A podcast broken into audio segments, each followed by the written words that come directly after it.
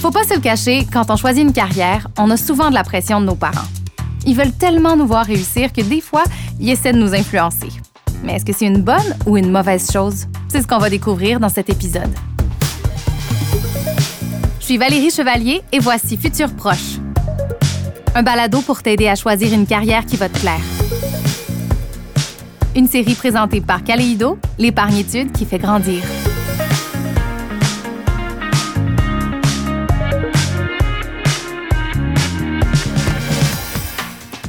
Je m'appelle Béatrice, j'ai 18 ans et je suis étudiante au cégep en sciences, lettres et arts. Salut Béatrice. Allô? Donc toi, tu es à Montréal, tu es au cégep en sciences, lettres et arts. Est-ce qu'on choisit un profil comme ça quand on sait juste pas quoi faire? On choisit ça quand on sait pas quoi faire, puis aussi qu'on réussit quand même bien à l'école et qu'on sait pas euh, c'est quoi les opportunités qui vont s'offrir à nous plus tard, puis qu'on se connaît pas encore assez bien pour euh, savoir exactement où on s'en va. Donc euh, j'ai choisi un peu ça pour ça, pour assouvir ma, mon besoin d'apprendre et ma curiosité infinie à travers toutes sortes de domaines. Donc là, en ce moment, tu expérimentes plusieurs choses. Est-ce qu'il y a des domaines qui t'intéressent plus que d'autres? Il y a la psychologie, il y a la littérature, il y a aussi la biologie et euh, l'environnement familial m'a un peu conditionné aussi à considérer dans mes voies d'avenir euh, un parcours en médecine. Comme euh, ma mère, euh, c'est ça qu'elle a fait, puis qu'elle me, elle, se voit beaucoup en moi. c'est quelque chose que je regarde avec prudence parce que je sais pas si je suis un peu aveuglée d'une certaine manière par le prestige et évidemment le statut socio-économique qui vient avec cette carrière-là qui fait que j'irais peut-être là-dedans, mais je sais pas encore si je le ferais pour les bonnes raisons. Mais, euh, je, ouais, donc, c'est ça. Béatrice, ta mère est médecin. Est-ce qu'elle te met de la pression pour que tu t'en ailles dans cette voie-là ou est-ce que toi, tu te mets une certaine pression par rapport à elle? C'est plus une incitation qui me mène à, à mettre la pression sur moi-même parce que par incertitude, par dans l'inconnu de savoir est-ce que ça va arriver, cette possibilité-là de pouvoir, mettons, faire une demande d'admission en médecine, euh, ben je vais avoir un regard totalement autre sur l'école et non pas comme sur une opportunité d'apprendre, mais beaucoup comme devoir être obligé de, de, performer à mon maximum tout le temps pour être capable d'avoir euh, la cotère euh, maximale, pour être capable d'entrer dans un domaine. Trouve que ça me fait perdre parfois un peu ce plaisir-là que j'ai d'apprendre parce que j'ai l'impression de ne pas plus le faire nécessairement pour les bonnes raisons. C'est quoi tes principales qualités? je dirais que je suis quelqu'un qui est à l'écoute des gens et qui a la compassion envers eux, euh, ce qui vient parfois avec son lot de conséquences également parce que je m'implique trop émotionnellement, mais, mais c'est une, sensibilité qu'on me dit qui est une belle sensibilité. Également, euh, je pense que je suis quelqu'un qui m'exprime assez bien. Et je pense également que euh, je suis quelqu'un qui est très euh, rigoureux quand je travaille puis que je m'implique dans quelque chose, euh, je fais pas les choses à moitié. Béatrice, je t'annonce que je m'en vais rencontrer un médecin, un spécialiste en neurologie. Est-ce qu'il y a quelque chose que tu aimerais éclaircir avec lui par rapport à son métier, quelque chose qui pique ta curiosité? Dans le fond, je me demandais, est-ce que dans un contexte de choix de carrière, il est facile d'être aveuglé par euh, le prestige, la notoriété, l'argent? Euh, quand on décide de devenir médecin? C'est une excellente question. J'ai hâte d'avoir la réponse moi aussi, alors c'est sûr que je vais lui poser. Merci beaucoup, Béatrice. Merci.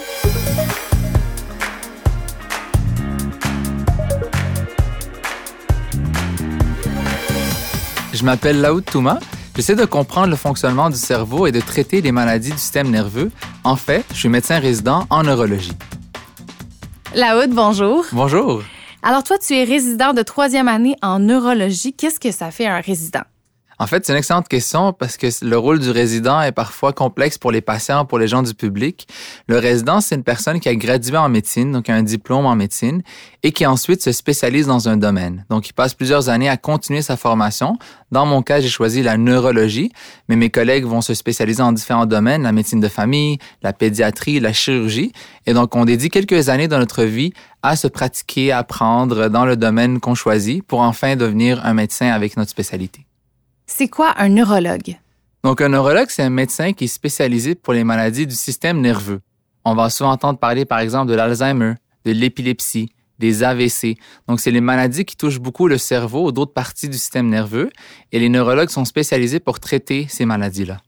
Pour toi, la neurologie, est-ce que c'était un choix vraiment naturel et évident ou t'as hésité? En fait, c'était un choix un peu de dernière minute, on pourrait dire. Donc, durant les cinq années de médecine, j'ai eu des intérêts très variés. Donc, je me rappelle mon premier stage où j'étais dans un milieu hospitalier, c'était en chirurgie. Et après la première semaine, j'étais convaincu que j'allais devenir chirurgien. Le mois d'après, j'étais à l'étage de médecine interne. Et durant ces mois-là, j'ai dit, ah, ben c'est parfait, ça me permet de toucher un peu à tout et c'est super intéressant. Mais je me disais, ah, je perds le côté chirurgical, je vais prendre encore du temps pour y réfléchir. Ensuite, j'ai fait un peu de psychiatrie, un peu d'obstétrique et à chaque stage, je voyais que c'était passionnant, qu'on pouvait beaucoup apprendre et qu'en même temps, il y avait différentes façons qu'on pouvait aider les patients, puis qu'au final, c'était ça l'objectif, c'était la satisfaction et la gratification de pouvoir aider quelqu'un dans le besoin. Et au final, quelques semaines avant de choisir et d'appliquer dans la spécialité, j'ai fait un stage de deux semaines en neurologie. Et c'est en voyant vraiment les patients qui souffraient de maladies neurologiques et aussi l'empathie et le temps que les neurologues prenaient pour prendre soin des patients, au-delà de donner des médicaments, parce que malheureusement, des fois, on n'a pas les, outils nécessaires, mais seulement de prendre le temps d'écouter, de trouver des solutions parfois originales pour aider les patients à la maison, ben c'était beaucoup de choses qui m'intéressaient. Et quand j'y pense maintenant, il y avait aussi le côté presque philosophique de la neurologie où on traite pas seulement de maladies, mais on parle de l'humain en tant que tel. C'est l'organe qui nous définit, qui définit qui on est, où est-ce qu'il y a nos mémoires, où est-ce qu'il y a nos expériences, tout ce qu'on a appris. Donc, en étudiant le cerveau, pour moi, c'est une façon d'étudier l'humain en soi. Résume-moi ton parcours scolaire. Donc, en résumé, j'ai commencé mon école primaire en Syrie. Je l'ai complétée ensuite à Montréal, dans le coin d'Anjou, dans l'est de l'île. Ensuite, euh, mes parents, ils voulaient nous impliquer dans une école internationale. Et la plus proche de chez moi, c'était l'école secondaire Henri Bourassa, dans laquelle j'ai fait mes études secondaires. Et durant ces années-là, non seulement on nous a offert une éducation de grande qualité, mais il y avait aussi plein d'opportunités pour faire des activités parascolaires, du sport, des concours de mathématiques, du théâtre. Et donc, bref, durant ces années-là, on s'est développé en tant que personne, puis ça m'a permis aussi de comprendre qu'est-ce que je voulais faire dans la vie. J'ai réalisé que j'avais deux grandes passions. Donc, les sciences, les maths, ça, c'était clairement quelque chose qui m'intéressait beaucoup, mais aussi m'impliquer au niveau de la communauté et faire du bénévolat. Et ça m'a un peu aidé à décider un peu mon choix de carrière, parce qu'avec le temps, j'ai réalisé que la médecine, c'était vraiment une combinaison de mes deux passions, puis ça me permettait de concrétiser un peu mes rêves. Et quand dis mes rêves, c'est aussi le rêve d'une famille, parce que mes grands-parents en Syrie, mes oncles, mes tantes, avait vraiment une grande valorisation pour le côté médical et avait toujours le rêve qu'un membre de la famille devienne médecin. Et en arrivant au Canada, en rentrant ensuite au cégep de Maisonneuve, en découvrant encore plus le côté des sciences de la santé, les sciences de la nature, ça m'a permis de confirmer mon intérêt et ensuite de réaliser un peu le rêve de toute ma famille de rentrer en médecine à l'Université McGill. Et finalement, comme j'ai trouvé que mes intérêts étaient très, très vastes, j'ai dû me décider à faire une spécialité. Et pour moi, j'ai finalement choisi la neurologie après une longue, longue réflexion. Tu dis que ta famille syrienne voulait voir un médecin dans sa famille. Est-ce que tu es le premier? Oui, euh, en fait, je suis le premier à, à suivre ce rêve-là, en fait, parce que c'est très valorisé d'avoir un emploi de médecin en Syrie et je pense que c'est un peu comme ça dans la majorité des populations du Moyen-Orient. Malheureusement, je viens d'une famille qui, euh, pour la majorité, n'ont pas fini leur secondaire ou sont pas rendus à l'université. Donc, ils ont toujours eu comme rêve qu'un de leurs descendants, qu'un petit-fils réussisse à aller à l'université et accomplir un emploi qui permet aussi d'aider les gens et non seulement de finir l'université et de travailler pour soi-même. Et pour eux, la médecine était un peu comme un idéal, comme un emploi qui rêveraient leurs petits-enfants ou leurs neveux et leurs nièces d'accomplir. Et j'ai été le premier, en effet, dans ma famille à, l'accomplir dans un autre pays. Donc, ils m'ont vu concrétiser un peu le rêve au Canada et par la suite, ça a ouvert différentes portes. Donc, j'ai notamment mon petit frère qui lui aussi est rentré en médecine ici euh, avec moi aussi à, McGill. Et on a aussi d'autres amis de la communauté qui, après avoir vu que c'était possible de rentrer en médecine, de réaliser nos rêves, bien évidemment, on a pu s'entraider. Puis plusieurs membres de la même communauté ont réussi à, finalement aboutir avec ce même rêve-là. T'es pas né au Québec, t'es arrivé ici à l'âge de 7 ans. C'est une grande adaptation. Comment t'as vécu ce changement de pays-là? Moi, je me considère très, très chanceux dans le sens que la transition s'est très bien faite de mon côté. Moi, j'ai même pas réalisé qu'il euh, y avait eu des difficultés lors de l'immigration, mais c'est en devenant plus grand que, en, parlant à mes parents, que j'ai réalisé que c'est eux, en fait, qui avaient vécu la majorité des obstacles et des sacrifices qu'ils ont dû faire, donc en quittant leur famille, en venant dans un pays où ils connaissaient personne, où ils devaient refaire un cercle social complètement de nouveau, trouver des emplois, apprendre une langue. Moi, j'avais 7 ans, donc apprendre le français, ça m'a pris une demi-année, un an, puis par la suite, je m'exprimais en français presque parfaitement, alors que pour eux, c'était beaucoup plus difficile et euh, ils ont fait beaucoup, beaucoup d'efforts pour qu'on puisse nous se sentir très bien dans un nouveau pays. Donc moi et, mes frères, on n'a jamais senti que l'immigration ait un grand impact sur nos vies. Au contraire, ça nous a offert beaucoup d'opportunités qu'on n'aurait peut-être pas eues dans notre pays euh, natal. Et c'est justement, je pense, l'objectif de mes parents en quittant la Syrie, c'était d'offrir un peu des meilleures opportunités, puis un peu plus de justice et d'équité à leurs enfants dans un système qui était euh, plus transparent, avec des opportunités éducationnelle aussi plus grande et plus vaste avec une plus grande ouverture d'esprit. Et je pense qu'on a réussi à concrétiser ça sans sentir nécessairement beaucoup de difficultés euh, au cours de notre immigration.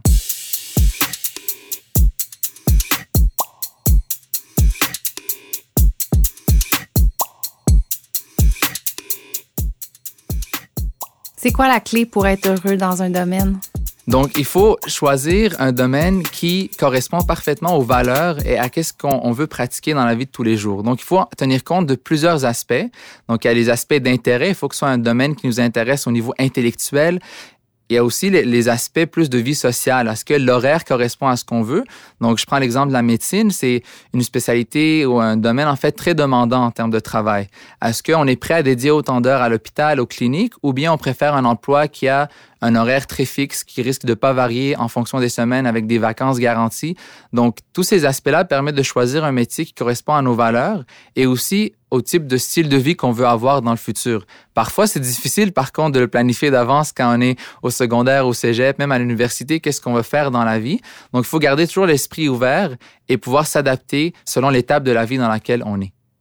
Qu'est-ce qui te passionne le plus dans ton travail? Ce qui me passionne le plus, c'est de savoir qu'à la fin de la journée, j'ai contribué à aider quelqu'un puis à améliorer sa santé ou son bien-être. Donc parfois, on finit très tard. Je me rappelle, il y a des journées où j'étais de garde à l'hôpital. Donc ça veut dire que je devais travailler pendant plusieurs heures de suite au cas où un patient tombait malade, mais c'était moi qui allais être le premier répondant pour les appels en neurologie. Et des fois, on finit très, très tard dans la journée, on est très fatigué, on n'a pas mangé.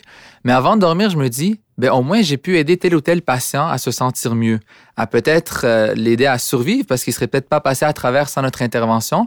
Et ça nous donne beaucoup de satisfaction à la fin de notre journée parce qu'on sait que le but de notre travail, c'est d'améliorer la santé de l'autre. Donc, peu importe le niveau de, de, fatigue des fois ou le niveau de difficulté qu'on éprouve, la satisfaction de voir qu'on a aidé quelqu'un, c'est toujours le plus grand motivateur pour moi. Toi, c'est quoi tes qualités qui sont essentielles à ton travail? Je pense que les euh, deux qualités qui me viennent en tête rapidement, initialement, c'est la patience. Donc, en neurologie, on a beaucoup de patients qui ont, par exemple, des troubles d'élocution, donc des difficultés à parler, ou des patients qui commencent à avoir de la démence, donc des maladies où on perd un peu la mémoire, on devient moins organisé dans notre parole. Donc, c'est important de prendre le temps de les écouter et de, prendre le temps de les soigner parce que parfois les médicaments aussi qu'on leur donne prennent beaucoup de temps à avoir effet. Donc, il faut pas penser qu'on peut leur donner des pilules magiques puis tout résoudre en une journée. Il faut rester patient avec les, gens qu'on côtoie, mais aussi sur les effets de nos traitements à long terme. Puis la deuxième qui me vient en tête, évidemment, c'est l'empathie. Je pense que c'est très important de se mettre à la place de l'autre pour mieux comprendre comment on peut les aider. Parfois, on arrive avec l'idée que ah, un médecin, c'est un sauveur, il arrive avec une cape de super-héros, il décide quoi faire, puis c'est fini. Mais c'est souvent pas le cas. Il y a beaucoup de profondeur aux décisions qu'on prend. Donc, il y a les aspects culturels, les aspects des effets secondaires de nos traitements, les aspects plus sociaux de la personne. Et tout ça joue un rôle aussi en tant que médecin quand on prend une décision. Donc, il faut être capable de se mettre à la place de l'autre, de bien l'écouter pour ensuite prendre la meilleure décision pour le bien-être de l'autre. J'ai une question pour toi de la part de Béatrice qui s'intéresse possiblement au domaine de la médecine. Ah, super. Elle demande, dans un contexte de choix de carrière, est-ce que c'est facile de se laisser aveugler par le prestige, la notoriété et l'argent associés aux médecins? Oui, je pense que c'est parfois un problème parce que les gens arrivent avec une idée préconçue de la médecine. Mais ce qui est important, c'est de garder l'esprit ouvert. Donc, c'est sûr que la médecine est intéressante, mais il faut dire pourquoi ça m'intéresse moi, et non pas pourquoi ça intéresse la société ou pourquoi c'est prestigieux dans la société.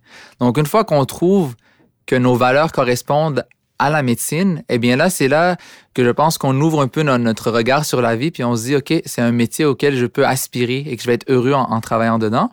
Et non seulement ça, des fois, il faut se dire, peut-être que la médecine m'intéresse à cause de tel et tel et tel facteur, mais ça se peut qu'il y ait d'autres domaines aussi qui nous intéressent, qui pourraient procurer autant de bonheur et de satisfaction dans la vie des, des applicants. Donc, je dirais à Béatrice, si elle a des intérêts qui correspondent à la science, au euh, travail communautaire et au système de santé, c'est certain que la médecine, c'est un excellent choix, mais qu'il y en a plusieurs autres aussi qui pourraient la rendre aussi heureuse si ça correspond à ses valeurs et au style de vie qu'elle veut avoir dans le futur. Donc, autrement dit, si on va en médecine juste pour l'argent, c'est pas une bonne idée. Au final, il faut pas que ce soit l'argent qui nous motive parce qu'il y a d'autres domaines aussi qui permettent de faire de l'argent et qui demandent peut-être pas autant d'heures de travail. Et ce qui doit satisfaire les gens, c'est après avoir étudié 10 ans, 15 ans à l'université, c'est que je travaille dans un domaine où c'est en constante progression, où j'interagis avec des patients, où j'aide des personnes qui sont dans le besoin. Et c'est ça qui va les motiver à passer à travers une journée difficile. L'argent, on peut en faire autant qu'on veut. Si on est déprimé puis pas content quand on travaille à l'hôpital, ça va jamais compenser pour tous les efforts qu'on fait. Donc, il faut trouver vraiment des, sources d'inspiration puis de motivation qui vont nous permettre de rester heureux tout au long de notre vie. Puis l'argent elle seule, malheureusement, là, ça donne pas ça à beaucoup de monde. Merci beaucoup, Laoud, pour ton temps. Mais ça m'a fait un grand plaisir, puis j'espère que ce balado va aider les jeunes à justement se décider puis comprendre un peu mieux c'est quoi la médecine, puis à trouver leur voie. Puis peu importe ce que les gens vont vouloir faire dans le futur, tant qu'ils le font avec un emploi qui correspond à leurs valeurs puis leur style de vie à venir, je pense que les gens vont finir par être heureux.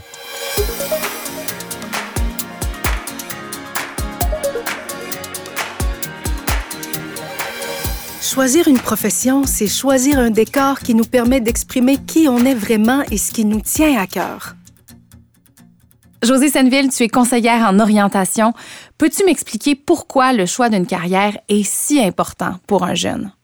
Un métier, ça vient répondre à des besoins qui varient selon les individus, selon leur contexte, leur culture, l'époque même. Mais majoritairement, pour les jeunes, la profession, c'est l'expression de leur identité. C'est le moi, comment je me perçois, qui se projette dans un programme d'études, une profession. C'est sa place dans la société que le jeune est en train de déterminer. C'est pour ça que ça leur tient autant à cœur. Comment on peut rester fidèle et authentique quand on sent qu'il y a une certaine pression de notre entourage qui a de grandes ambitions pour nous? Oui, on peut se laisser inspirer, être porté par les attentes, euh, les idéaux de notre entourage, mais il faut quand même rester vigilant.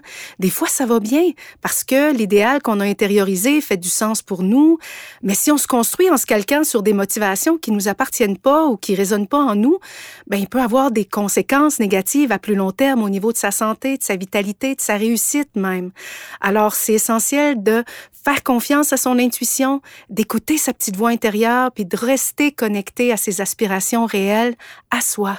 Si je suis confrontée au fait que j'ai pas les notes pour atteindre le domaine dont je rêve, est-ce que je dois absolument renoncer à mon projet? Pas du tout. Euh, c'est vrai par contre que ça peut être vécu comme un échec et qu'il y a souvent un travail de deuil à faire. Mais il y a une bonne nouvelle. Quand on s'intéresse à un domaine en particulier, euh, il y a d'autres secteurs qui existent en périphérie auxquels tu peux avoir accès. Donc, il faut élargir tes possibilités, penser à un plan B, penser à un plan C. C'est pas renoncer à ce que tu es, à ce qui est important pour toi. Quand on veut soigner ou aider les autres, souvent on pense au domaine de la médecine. Mais c'est quoi les autres professions qui peuvent être tout aussi valides pour nous?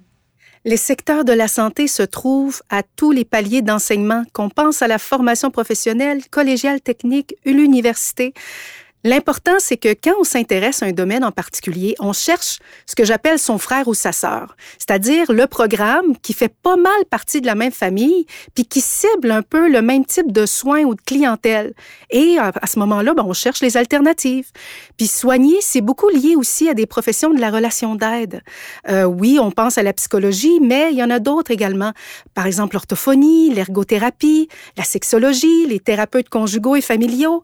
Il y a même des professionnels aussi qui peuvent aller chercher un permis pour exercer la psychothérapie. Quand on n'est pas certain d'être sur la bonne voie, comment on peut valider qu'on prend la bonne décision? Je dis souvent que le meilleur choix sera toujours celui qui va permettre aux jeunes de réaliser son plein potentiel. C'est le projet qui va lui donner le goût de se mettre en marche, d'accomplir ce qui lui tient à cœur à la mesure de ses capacités et surtout dans le respect de ses valeurs. Merci beaucoup, José. Merci, Valérie. Futur Proche est une production de Caléido, l'épargne-étude qui fait grandir. Merci à Laoud Touma, médecin résident en neurologie, et à notre étudiante Béatrice. Ce qui m'a particulièrement interpellée dans le témoignage de Laoud, c'est l'aspect de l'implication sociale et communautaire du métier de médecin que j'aurais pas imaginé. Je pensais que c'était exclusivement des sciences, mais ça m'a prouvé tout le contraire. Tu as aimé cet épisode de Futur Proche? N'hésite pas à le partager et à nous suivre sur ton application balado préférée ou sur kaleido.ca oblique balado. Tu pourras découvrir d'autres choix de carrière qui pourraient t'intéresser. Je me passionne pour la réussite des jeunes. En d'autres mots, je suis enseignant. J'ai littéralement toujours la tête dans les étoiles. Je suis astrophysicienne à l'Université de Montréal. Je suis Nadem Benage et je contribue à sauver des vies du haut désert. Autrement dit, je suis pilote d'avion ambulance. À l'animation, Valérie Chevalier. Réalisation, Geneviève Bro. Conseil en orientation, José Senneville. Création, Coyote Audio.